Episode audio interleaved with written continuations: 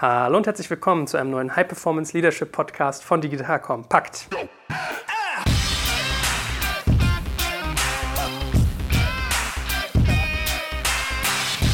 Mein Name ist Joel Kaczmarek und mit mir sitzt wieder unser Kenner in Sachen Führung schlechthin, der gute Stefan Lammers. Hallo Stefan. Hallo Joel, freue mich wieder dabei zu sein. Großartig, wir haben eine kleine Pause gehabt und es ist super, wieder was zu machen mit dir wir sind ja sozusagen Opfer deines Erfolgs, darf man ja sagen. Also du machst ja so gute Podcasts mit uns, dass so viele Leute auf dich zukommen, dass die dann mit dir arbeiten wollen. Aber ich darf auch sagen, dass es bei uns auch ganz gut läuft. Also wir hatten beide mal so eine Kreativ-Schaffensphase und kommen frisch aus dem ersten Event mit dir. Ja? Unser Tech Breakfast, diesmal zum Thema High Performance Leadership mit dir gehabt. Schönes Event. Danke ja, dir erstmal. Äh, ja, ich danke dir für die Plattform, die du da bietest. Also eine großartige Plattform. Einmal von der Location hier mit Rent24 großartig.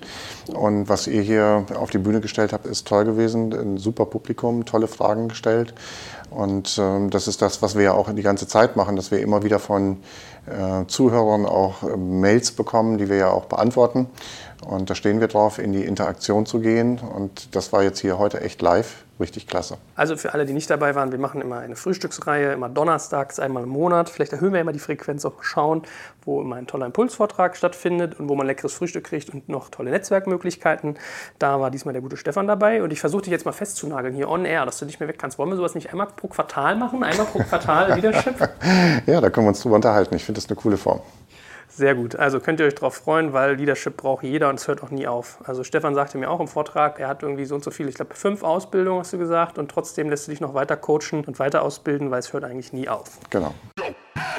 Ihr Lieben, an dieser Stelle noch ein spannender Tipp. Wenn ihr gerade auf der Suche nach Reinigungskräften für euer Büro seid, dann schaut euch doch mal Bucket Tiger an. Na, vielleicht benutzt ihr das ja schon privat, so wie ich, der mit der guten Simone regelmäßig jemanden hat, der bei ihm putzt, dank Bucket Tiger.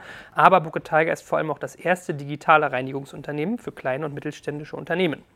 Über 600 Geschäftskunden zählt Bucket Tiger bereits, hat neben 200 eigenen Reinigungskräften, die es beschäftigt, auch sehr, sehr viele namhafte Partner, die professionell arbeiten, sodass es ganz Deutschland abdecken kann.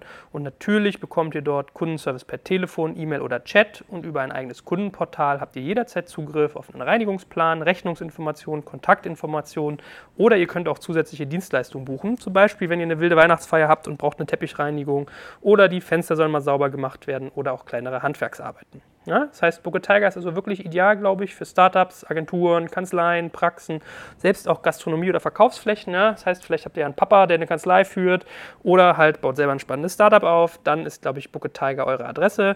Und Onkel Joel hat natürlich einen Top-Deal für euch.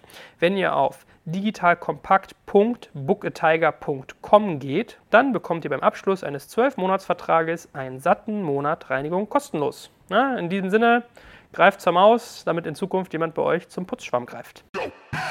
Man wird ja öfters im Leben vor Entscheidungen getroffen. Und wie verhalte ich mich dann, ist die Frage. Und das soll heute unser Thema sein. Wir sprechen heute über Entscheidungssysteme. Das heißt, sehr, sehr oft hat man ja als Unternehmer, als Angestellter, als Manager, als Führungskraft die Situation, dass eine Entscheidung erforderlich ist. Und wir wollen natürlich einerseits darüber reden, wann ist das so, woran erkenne ich das? Weil manche sind ja gar nicht bereit, Entscheidungen zu treffen. Und das ist aber, glaube ich, sehr, sehr wichtig. Also manchmal ist ja das Schlimmste, keine Entscheidung zu treffen. Und dann wollen wir natürlich rauskristallisieren, wie mache ich das eigentlich? Wie gehe ich damit um? Welche Entscheidungssysteme gibt es da? Wie handhabe ich das Thema Gewinner und Verlierer? Kann ich das vielleicht positiv beeinflussen? Das soll heute unser Thema sein. So, that being said, steigen wir nochmal genau ein. Was betrachtest du als Entscheidung, beziehungsweise woran erkenne ich, dass eine Situation gegeben ist, dass ich eine Entscheidung treffen muss? Schon wieder eine tolle Eingangsfrage, die nämlich gleich zum Kern kommt. In Unternehmen haben wir oft die Situation, dass wir scheinbar entscheiden. Aber in Wirklichkeit geht es gar nicht um eine Entscheidung in dem Moment. Weil was braucht denn eigentlich eine Entscheidung? Da gibt es so ein paar Kriterien, die es überhaupt braucht, dass es um eine Entscheidung geht. Es muss nämlich alternative Wahlmöglichkeiten geben. Das heißt, ich muss mehr oder weniger zwei gleichrangige Themen haben, die zur Diskussion stehen und auch eine wirkliche Alternative darstellen können. Und wenn wir uns das tatsächlich angucken, in der Regel, ich würde sogar sagen, in den meisten Unternehmen im überwiegenden äh, Fall, geht es gar nicht um echte Entscheidungen zu treffen. Und das ist vielleicht nochmal ganz wichtig, sich das bewusst zu machen. Ist es jetzt eigentlich tatsächlich eine Entscheidung? Also gibt es gleichwertige Alternativen, die ich treffen kann? Oder handelt es sich um etwas, wo es eigentlich nur noch um eine Legitimation geht von irgendetwas? Und eine Legitimation kann ich viel, viel schneller treffen. Sie wird aber oft nicht getroffen und äh, dadurch entstehen Lähmungssituationen. Wenn wir jetzt auf Entscheidungen rübergehen, das heißt also, ich habe wirklich die Wahl zwischen zwei Dingen, dann geht es oft darum, dass es eben tatsächlich zu einer Entscheidung kommt. Und auch das stellen wir oft fest, wenn wir in Unternehmen unterwegs sind, dass Führungskräfte teilweise, ja, das wird dann oft auch als Entscheidungsschwäche beschrieben, dass sie aus welchen Gründen auch immer, da können wir vielleicht später darauf kommen, nicht in der Lage sind, möglichst zügig oder zum richtigen Zeitpunkt eine Entscheidung zu treffen. Nun ist es doch aber manchmal so, dass man eigentlich die ganze Zeit multiple Entscheidungen treffen könnte. Also bei jedem Mitarbeiter zum Beispiel kann ich ja jederzeit sagen, ist der für mich noch der Richtige? Muss ich den austauschen? Muss ich den auf eine neue Position setzen? Also mal so ein Beispiel. Es kann ein typischer Fall von einer Notwendigkeit einer Entscheidung sein, dass eine Person nicht performt. Dann kommt vielleicht ein Momentum rein, dass ich sage, ich bin mit der Performance nicht zufrieden. Ich könnte sie irgendwie jetzt mal auf eine andere Stelle setzen oder vielleicht brauche ich eine andere Person, weil sie nicht mehr passt aus irgendeinem Grund. Ja. So, das heißt, du hast ja eigentlich nonstop überall Entscheidungsmöglichkeiten, Absolut. die ganze Zeit. Kernaufgabe ja, einer Führungskraft. Ja. Also muss es doch aber anscheinend auch irgendeine Form von Katalysator geben, dass Handlungsdruck zunimmt. Ist Handlungsdruck sozusagen der Entscheidungsfaktor, eine Entscheidung zu treffen oder wonach richtest du den? Viele Menschen machen das nach Handlungsdruck und das tue ich auch, aber das ist nicht immer die beste Wahl sondern äh, da ist man ja oft eben ausgeliefert in dem Moment. Und äh, letztendlich Handlungsdruck sagt schon aus, dass ich eigentlich nicht rechtzeitig die richtigen Entscheidungen getroffen habe, um irgendwo hinzukommen. Also wieso komme ich denn überhaupt unter Handlungsdruck? Vermutlich, weil ich nicht rechtzeitig vorher die richtigen Weichen gestellt habe. Und Weichenstellungen sind Entscheidungen, die ich treffen muss. Eine Führungskraft läuft oft davor weg, die richtigen Sachen zu Anfang äh, zu treffen. Womit hat das zu tun?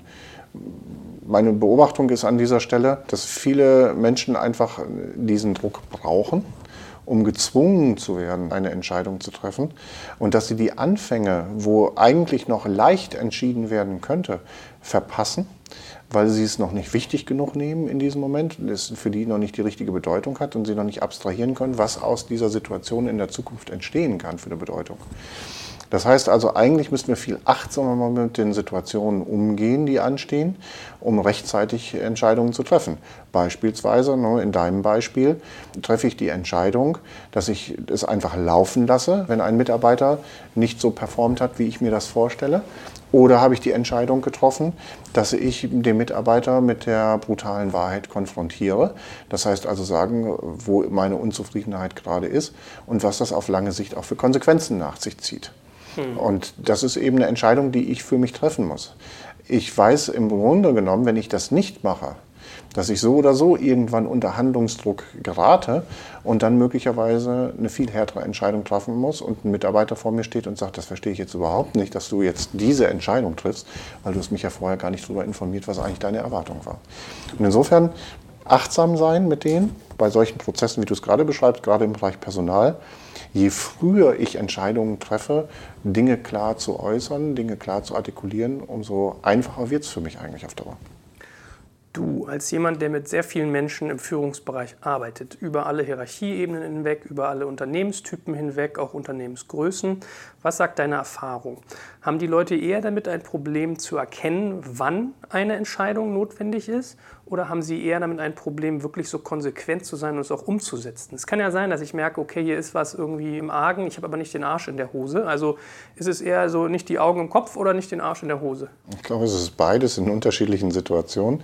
Also es ist einmal die mangelnde Achtsamkeit in dem Moment, dass man diesen Dingen einfach zu einem bestimmten Zeitpunkt noch keine Bedeutung beimisst, in denen man eigentlich noch gute, leichte kleine Entscheidungen treffen könnte und damit viel bewirken könnte. Und auf der anderen Seite ist es tatsächlich auch dieses Thema, kein Arsch in der Hose zu haben.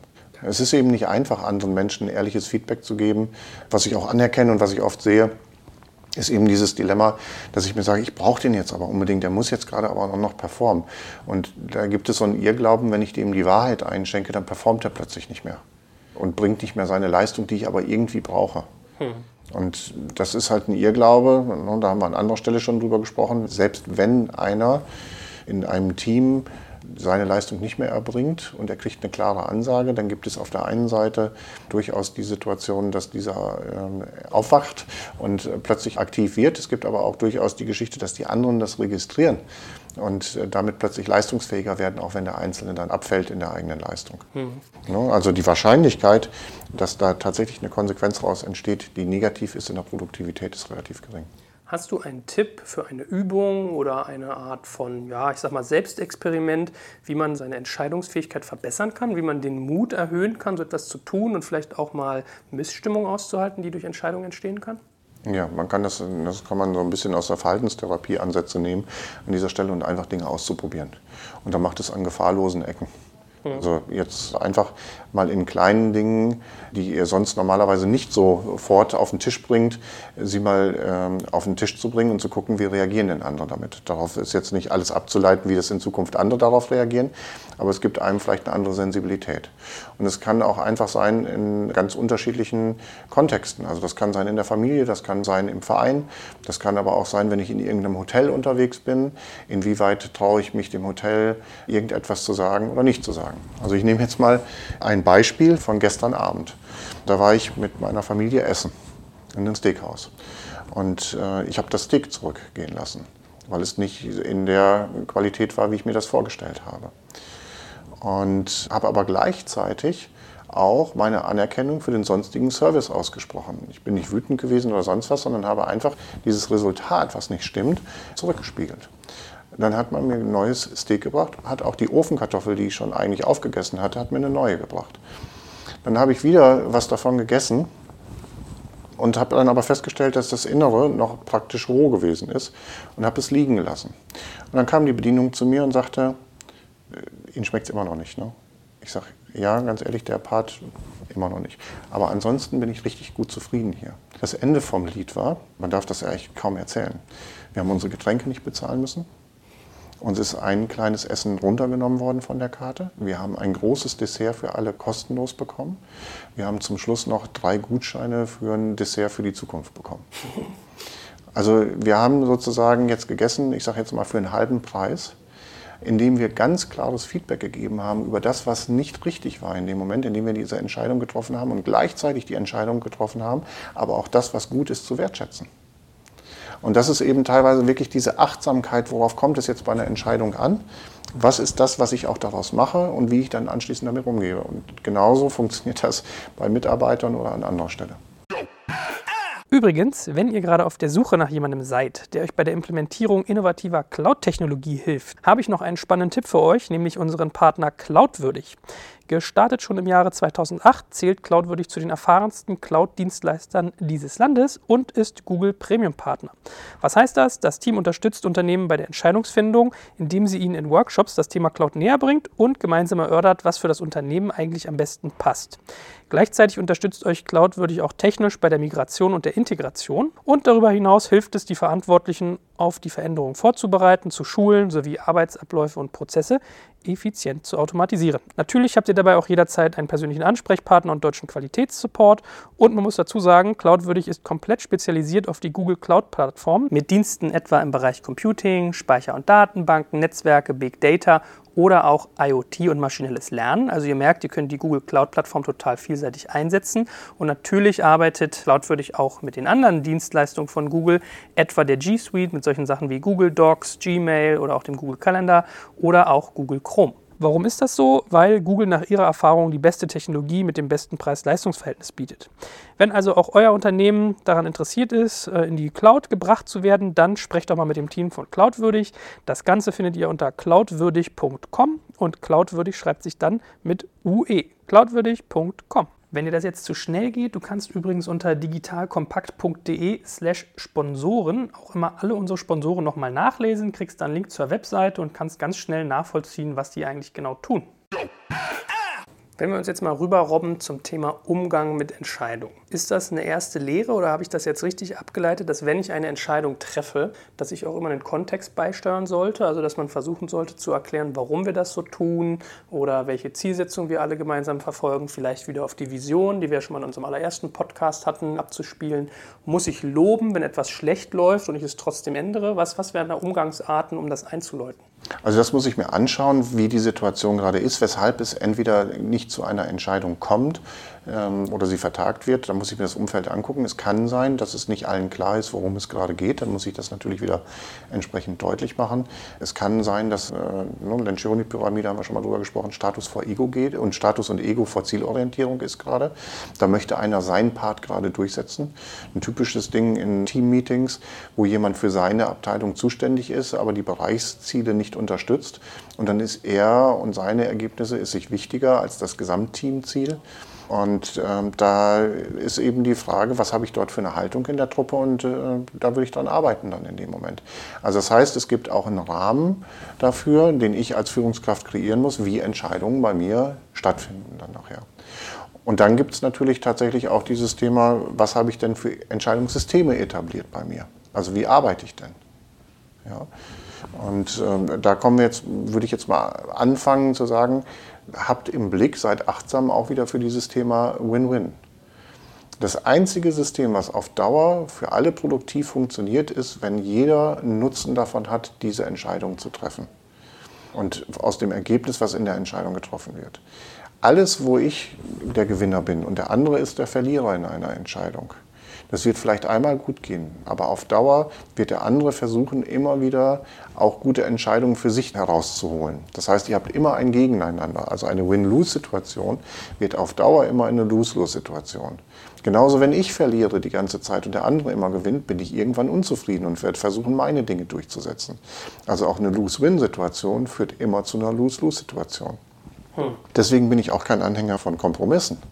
Weil bei Kompromissen haben beide Seiten verloren. Das ist dann eine Lose-Lose-Situation. Ja, da ist dann gar nichts mehr drin. Also was ist denn dann die Motivation von den Leuten, irgendetwas zu tun? Ja, also für mich ist es immer wichtig, danach zu schauen, was sind eben unsere Gewinne, die wir in dieser Situation haben. Aber das ist ja gar nicht so einfach. Also man sollte ja eigentlich, so wie ich dich verstehe, idealerweise gar nicht danach schauen, bin ich jetzt der Gewinner, sondern ist unsere gesamte Organisation der Gewinner. Also zahlt das auf unsere Vision ein, was wir tun wollen, auf unsere Werte. Da soll es ja gar nicht darum gehen, ob jetzt Person X oder Person Y seine Bereichsziele erreicht. Idealerweise. So, und das heißt, es wird doch relativ oft so sein, dass vielleicht jemand kurzfristig gewinnt und es ist aber im Sinne der Organisation langfristig besser. Das stelle ich mir gar nicht so trivial vor, auszugleichen. Da bin ich bei dir, das ist auch nicht trivial. Das ist eine Frage, was ich für eine Grundhaltung in der Organisation und in dem Team geschaffen habe, aber das ist eben eine Führungsaufgabe, sich damit zu beschäftigen.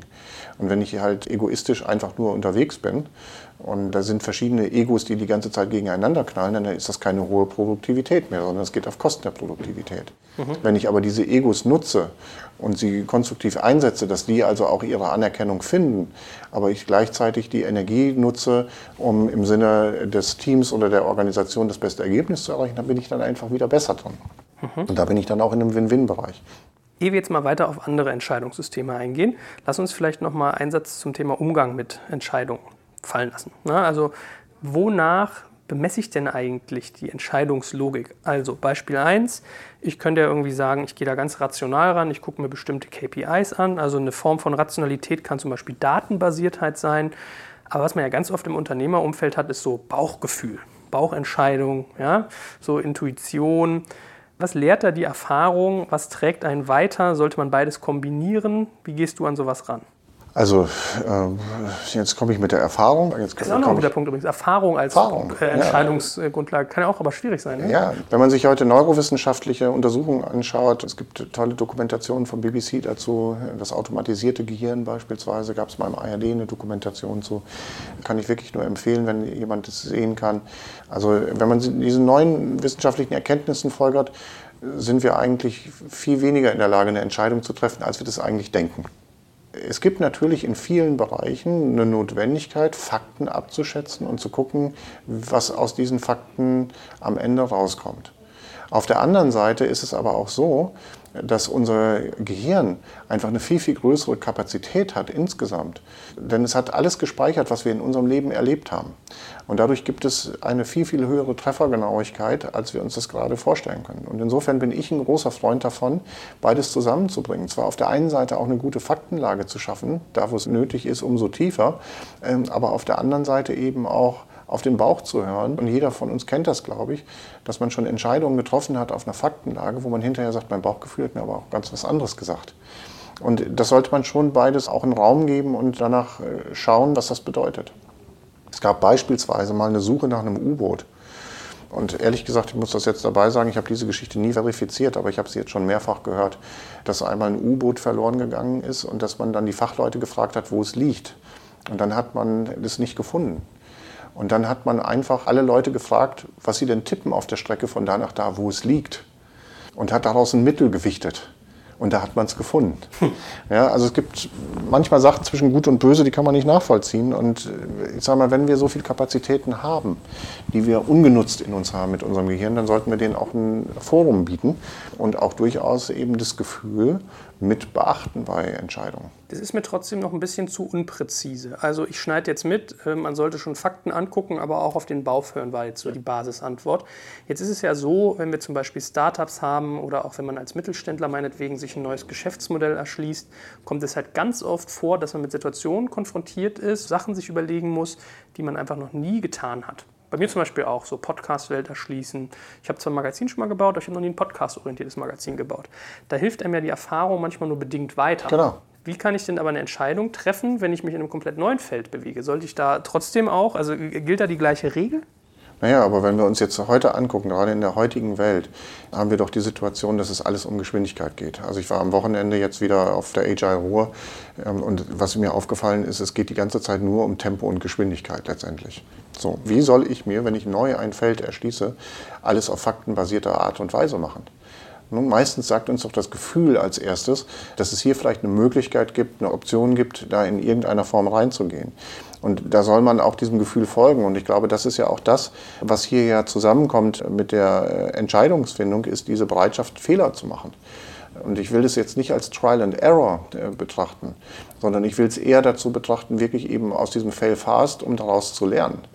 Das heißt also, ja, ich bin eher der Freund zu sagen, ich treffe eine Entscheidung, habe dabei auch einen Fehler, den ich in Kauf nehme, aber lerne dann daraus und gucke, wie ich mich weiterentwickeln kann. Und ich glaube, das wird uns in der Zukunft viel, viel helfen, um mit komplexen Situationen zu dealen. Wir, wir haben heute so oft so komplexe Situationen, dass es keine einfache Antwort mehr darauf gibt.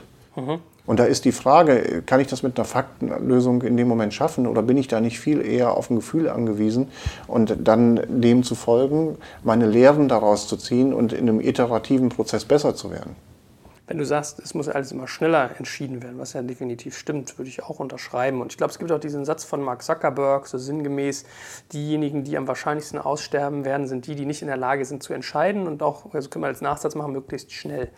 Ist denn Geschwindigkeit bei Entscheidungen etwas Gutes oder würdest du sagen, das ist jetzt bestimmt so eine kommt darauf an Antwort, ja? ja. Aber welche Rolle spielt denn Geschwindigkeit bei Entscheidungen? Eine ganz, ganz große. Also bei Entscheidungen ist schon Timing einfach eine große Geschichte. Ne? Also wenn wir uns jetzt mal angucken, boah, ich gehe jetzt mal gerade so in diese staatstragende Geschichte ähm, mit der Wiedervereinigung. Äh, unserer beiden Teile Deutschlands. Helmut Kohl hat immer gesagt, es gibt jetzt gerade hier dieses Fenster, Dinge zu machen. Und ich glaube auch, dass es tatsächlich nur dieses Fenster gab. Wenn man sich heute die Entwicklung anguckt, was sich alles wieder gerade verändert in dieser Welt, war das, glaube ich, wirklich ein gutes Fenster, was da gerade zum richtigen Zeitpunkt genutzt wurde. Und da sollte man sich auch wieder darüber Gedanken machen, was kann ich mir in welcher Situation auch für ein Entscheidungssystem leisten. Also kann ich mir das leisten, in äh, bestimmten Situationen, dass wir alles ausdiskutieren, dass wir alle bis zum Ende darüber sprechen oder muss jetzt einfach eine Entscheidung gefällt werden und wir gehen jetzt einfach mal diesen Weg. Und das muss ich abwägen, was ich auch in dieser jeweiligen Situation machen kann. Und wenn ich mir das heute angucke, das ist ja eben auch eine Schwierigkeit gesellschaftlich, die wir gerade aushalten. Wenn ich das sehe in der Politik, wir haben in der Politik eine Demokratie in Deutschland, die eben längere Entscheidungsprozesse nach sich zieht. Und wir können uns jetzt überlegen, was heißt das für uns? Das heißt, die Welt tickt im Moment eigentlich in einer anderen Geschwindigkeit und in einer Schnelligkeit als das, was jetzt zum Beispiel in so einer Gesetzgebung funktioniert. Die dauert eben länger, weil bestimmte Anspruchsgruppen berücksichtigt werden müssen und so weiter und so fort. Jetzt kann ich mich natürlich fragen und kann sagen, das ist nicht mehr zeitgemäß und kann da den ganzen Tag drüber jammern. Ich muss mich aber gleichzeitig fragen, was will ich? Will ich ein chinesisches System? Ja, will ich auf einmal eine Diktatur oder was auch immer? Die sind natürlich hocheffizient im Entscheiden. Ja, weil es ist sehr, sehr zugespitzt. Ich muss auf keine Anspruchsgruppe mehr achten. Ich kann ganz, ganz schnell und effizient entscheiden. Ne? In China sieht man, wie gut das auch wirtschaftlich funktioniert und so weiter. Aber wollen wir das System? Ja, also man muss immer wieder auch eine Wahl treffen und sich bewusst machen, jetzt komme ich wieder auf den Firmenkontext, äh, was kann ich mir leisten? Ja, also kann ich es mir leisten gerade, dass ich mir Zeit nehme für eine Entscheidung oder brauche ich gerade eine schnelle Entscheidung? Und je nachdem wird auch das Entscheidungssystem unterschiedlich sein. Jetzt hast du vorhin eine Sache gesagt, das Thema Erfahrung.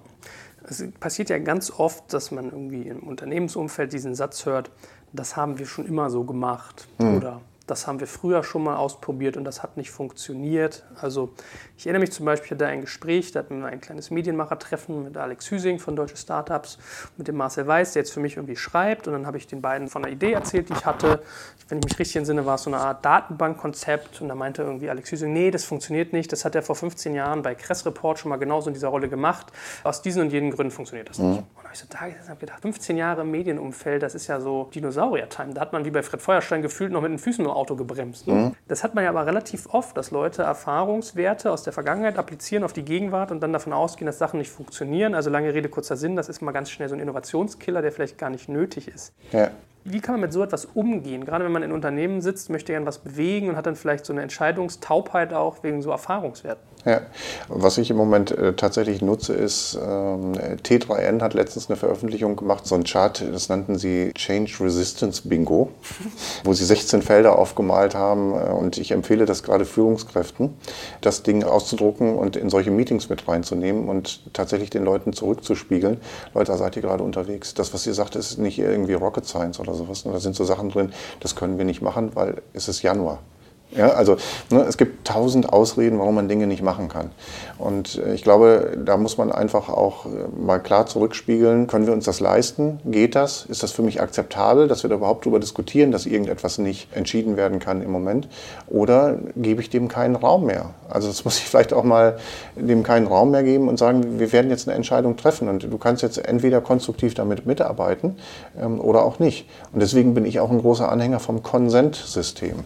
Ja, ihr kennt alle Kompromiss und auch das Thema Konsens.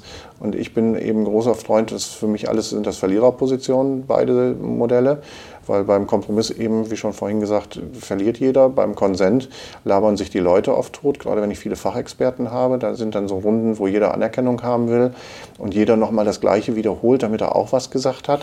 Aber da geht es nicht darum, dass wirklich etwas weiter bewegt wird. Und im Konsentsystem ist es so, dass halt einer einen Vorschlag macht letztendlich und dass die anderen die Möglichkeiten haben, je nachdem, wie man das Konsenssystem spielt, wo es entweder nur ein Vetorecht gibt. Also das heißt, wenn einer sagt, er kann aus dem und dem Grund dieser Entscheidung auf gar keinen Fall zustimmen.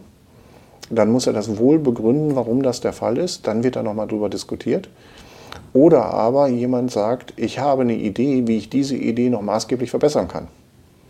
Das heißt, ich pole sozusagen die Denkrichtung meiner Organisation, meines Teams in dem Moment darauf auf Verbesserung und alle anderen schweigen.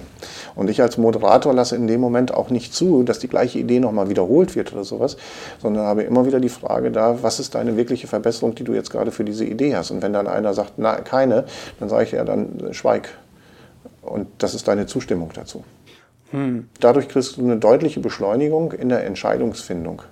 Und du kriegst gleichzeitig auch eine Konzentration bei den Mitarbeitern, wenn man das konsequent immer wieder durchführt, dass sie danach gucken, wie kann ich Ideen verbessern. Aber ist nicht vielmehr manchmal das Falsifizieren von Ideen einfacher und gelernter bei uns äh, nervigen Deutschen manchmal, uns Schwarzdenkern, als das Verifizieren oder Verbessern? Also dann können die dir eher fünf Gründe sagen, warum die Idee doof ist, ja, anstatt klar. zu sagen, warum ich, wie ich sie besser machen könnte. Ja klar, aber das ist ja das Problem, was ausgehebelt werden muss. Also das soll dann gar nicht so sein.